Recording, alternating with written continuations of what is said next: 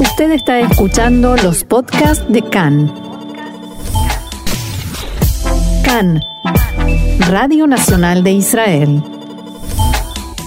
Bien, seguimos adelante aquí en CAN en español y vamos con más historias, pues obviamente vinculadas, relacionadas a esta situación del coronavirus que como vemos pues jamás se fue, parece que se había aliviado, pero está repuntando para pesar nuestro y de todos.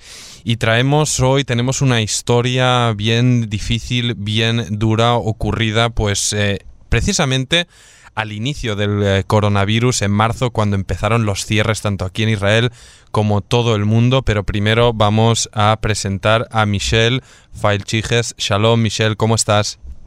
Hola, ¿cómo estás? Mucho gusto. Muchas gracias por tenerme acá. Bueno, el gusto es nuestro, Michelle, de que nos atiendas. Y bueno, vamos a un poco a poner en perspectiva, ¿verdad, Michelle? Tú, eh, procedente original de Buenos Aires, estabas ya aquí en Israel con un permiso de trabajo, con intención de completar tu proceso de alía e instalarte definitivamente en Israel.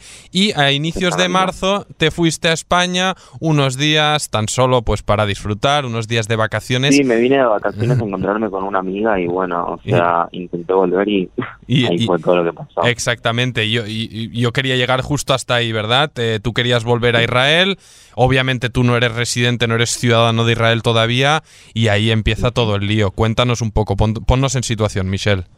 Bueno, básicamente lo que pasó fue yo me vine acá a España de vacaciones cinco días tenía un vuelo para volverme, me pospusieron el vuelo, me dijeron que se cancelaba y después de otros tres días me lo iban a, me lo iban a devolver. Después de eso me dicen que no, que yo me tenía que pagar un nuevo pasaje. Yo pago un nuevo pasaje, me cancelan nuevamente el vuelo, me lo posponen, me lo cancelan nuevamente y después me dicen que no, que ya no hay más vuelos, que ya no me puedo volver y entonces básicamente que el Estado se, o sea, se lava las manos y yo me tengo que quedar en España de la forma en la que pueda. Wow. Vaya, porque claro, hemos sí que hemos visto durante este tiempo que el Estado de Israel sí que hacía esfuerzos pues para repatriar a ciudadanos suyos mm, atascados en el mundo, como es tu caso, pero desafortunadamente, como decíamos en la introducción, tú no habías completado todavía pues tu proceso de alía para obtener la ciudadanía. Había terminado.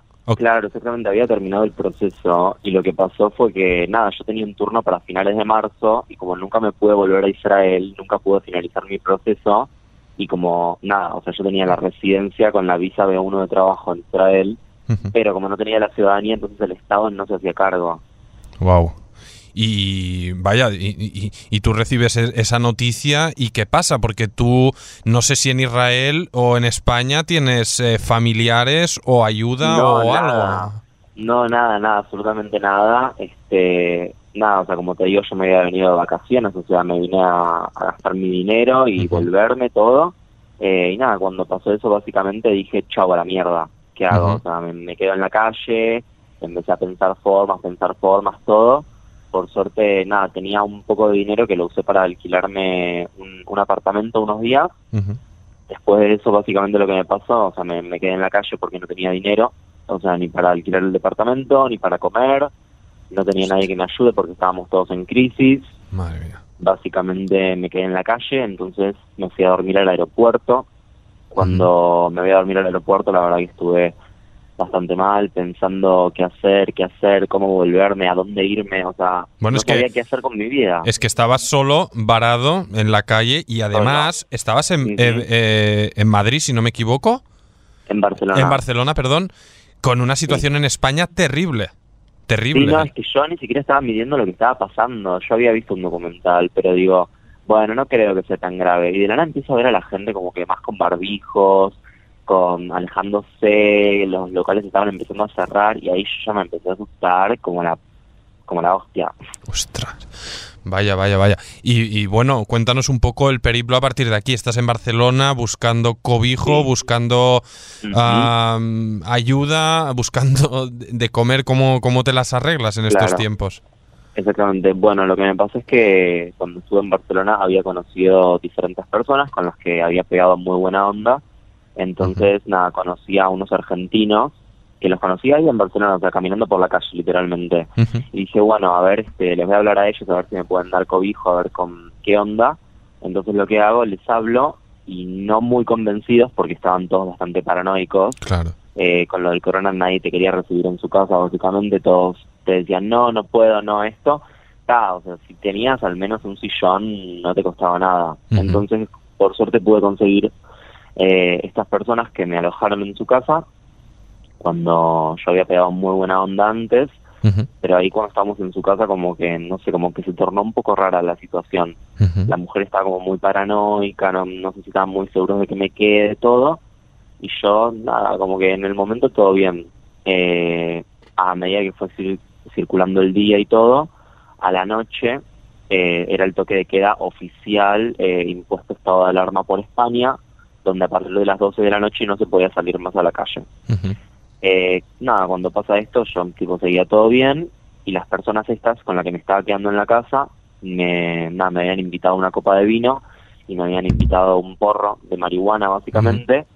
Y cuando me armaron el porro me lo armaron como individual. Y es medio raro que te armen un porro individual, vos viste que el porro se comparte entre todos, se va pasando.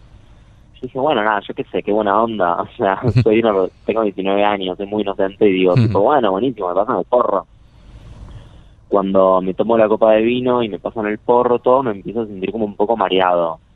Yo he consumido drogas antes, he consumido vino, o sea, todo, y sé cómo actúa mi cuerpo frente a las drogas. Entonces lo que me estaba pasando es que me, me empezaban a sudar las manos, me empezaba a sentir mareado, que es lo primero que pienso, me están drogando. O sea, Wow. Nada más que eso pensé. Muy asustado, la llamo a mi mamá, o sea, me voy a encerrar al baño de la casa esa, la llamo a mi madre y le digo, más escucha, eh, me siento muy mal, estoy en la casa de no sé quién. Lo primero que me dice mi mamá, me dice, ¿dónde estás, Michelle? ¿Por qué te metes en la casa de unos desconocidos que no? O sea, ¿dónde los conociste? Me pregunta. Y yo, en la calle. O sea, mi mamá ahí me empezó a cagar a pedos. Eh, eh, ¿Y tus padres tenían con, tus padres tenían constancia de que te habías quedado en un limbo?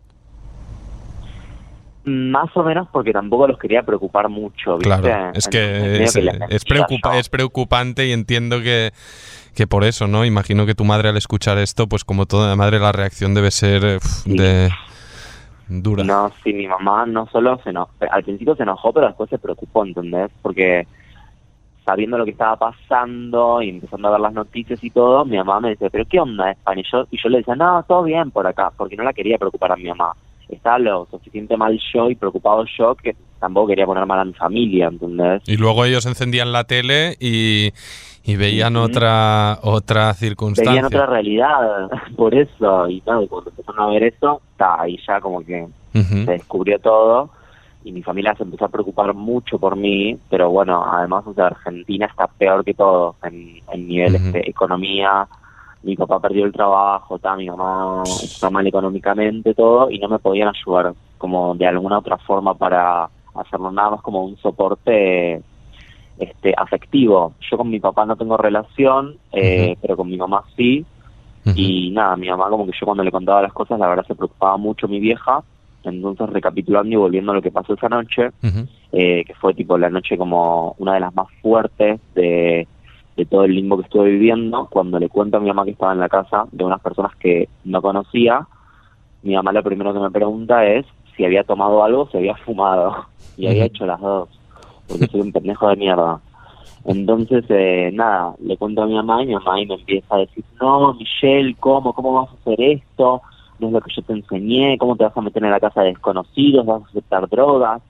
Estás verdad, era lo que yo, ella siempre me hace, lo que me había enseñado, pero imagínate, yo en un nivel de paranoia, en la calle, eh, no sabiendo qué hacer con mi vida, súper preocupado, había conocido unas personas dentro de todo buena onda, con buenas vibras, que digo, "Ta, voy a la casa y me quedo en su casa, no pasa nada. Bueno, es que aparte lo neces necesi- también necesitas, o sea, al final estás, como decimos en España, vendido, ¿no? Necesitas algún lugar donde, donde estar, vaya.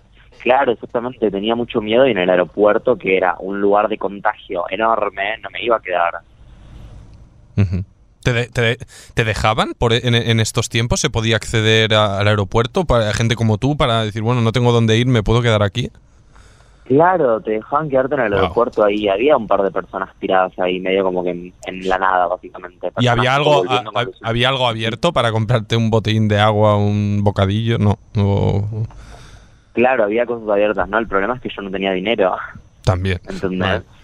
Madre mía. Eh, Tenía, literalmente creo que me quedaban 5 euros, porque como te digo, yo me había me iba a volver a Israel, Claro. eh, había pagado mis pasajes, ya tuve que comprar dos pasajes diferentes y nunca me devolvieron el dinero, ¿entendés? sí, sí, sí. Las sí. aerolíneas. Yo abrí reclamos, hice todo, pero nadie se hizo cargo de nada y nada, ahora no fue lo que más me preocupó por el momento, lo que más me preocupa, lo que más me preocupaba era mi vida, saber cómo iba a seguir, saber cómo hacer las cosas y chau, después ahí veo cuando me devuelvan el dinero de los pasajes. Y ahora, bueno, eh, ima- imagino que eh, pues eh, todo el periplo es, es largo y duro, lamentablemente lo- lo- me Sí. queda poco tiempo y lo, y lo tenemos que sintetizar, pero a día de hoy te encuentras en, en el norte de España, en. Asturias, y me gustaría Sí, un poco que, que, que nos contaras pues si, si has podido retomar tu intención de, de- de culminar tu proceso para, para tener la, la alia y poder instalarte en Israel, o en qué punto te encuentras, Sí, si has podido comunicarte con, con pues, las agencias relevantes. Claro, mira, básicamente estoy moviendo cielo y tierra para volver a Israel. Estoy hablando con todos los contactos que tengo. eh, tengo amigos que trabajan en el Ministerio de Interior, amigos que trabajan en el Ministerio de Salud. Estoy literalmente hablando con quien pueda para conseguir el permiso lo antes posible. Esto lo tiene que autorizar eh, el Ministerio de eh, Ministerial la Briut Ujú, para tiene que ser un permiso especial. Yo ya la nada, la alía ya la tengo hecha básicamente. Los de la agencia judía me dijeron que apenas llegue tengo que avisarles y hacer un turno para que me den la Teudat Seud, Pero básicamente hasta que, claro, yo entiendo que lleva un proceso para que me den el permiso, pero ¿qué tanto? Estoy varado hace tres meses y nadie me dice nada, ninguna respuesta. Claro, Lo que es- estoy esperando es que me digan ahora, bueno, Michelle, dale, podés volver y chao, déjame en paz, quiero volver a mi vida. Yo le parece lo suficientemente mal con 19 años. Obviamente, obviamente. La verdad que Sí. pues a la gente como tú que esto agarra así entre medio, de repente pues ves como todas las instituciones cierran, la fuerza de trabajo se disminuye Claro. brutalmente y te encuentras Totalmente. y te encuentras ahí varado. Y un poco, pues para concluir, intentar de, de darle un, un- un, pues un impulso a tu nueva vida y a tus aspiraciones. Sí. Cuéntanos en un minutito y dando por hecho y esperando de que estos problemas se puedan resolver, que puedas aterrizar en el aeropuerto de Ben Gurión, Beshalom y Bebriut. Eh, a qué, bueno, cuáles son tus sueños o aspiraciones en tu nueva vida que se pueda poner en marcha en cuanto antes. vida. Y bueno, la verdad que esto me cambió, la verdad que me cambió toda la cabeza totalmente. Normal. Yo, bueno, tengo 19 años, soy transformista, me, me dedico a hacer shows, tanto bailo, actúo, también soy productor de moda. Eh, siempre estuve relacionado mucho a lo artístico y básicamente mi sueño más que nada ahora es llegar a Israel, empezar a hacer mis shows en los clubes y prontamente la verdad es que es un sueño muy grande llegar a, a Big Brother Israel. Buenísimo. Bueno, pues mira, oye, Sí, eh, los sueños los tienes ahí, el camino está ahí al final, Sí, obvio. Como el todo. trabajo duro y dedicación. Exactamente, el trabajo y duro y dedicación es la receta que funciona para todo. Ahora lo único que queda es que te abran las puertas y que todo esto termine para tu bien, por el bien de todos, porque como dices tú, esta incertidumbre ha cambiado tanto las vidas de todos. No, me cambió la vida, me cambió la vida en todos los aspectos. Eh, wow, fue un, un cambio muy grande que la verdad estoy muy feliz y muy orgulloso de mí que lo pude salir adelante y soportarlo. Cabot, cualquier otra persona, yo te firmo acá que se hubiera muerto. cola cabot, y aparte solo y en un país que no es eh, el tuyo, pero, pero en fin, espero Michelle Failchiges, que pronuncio bien tu apellido, espero que la próxima Sí. vez que, que hablemos ya estés metido en el circuito del arte aquí en Israel y, y estemos hablando de cosas favor. totalmente distintas, seguro que será así. Seguramente que será así. Muchísimas gracias, Ofer. La verdad es que es un honor para mí ser, ser parte de esta entrevista y que las personas conozcan mi historia. Buenísimo, el honor y el gusto es nuestro, Michelle, te deseamos la mejor de las suertes y un abrazo bien fuerte desde Tel Aviv. Dale, muchísimas gracias, arroba. Chao, chao.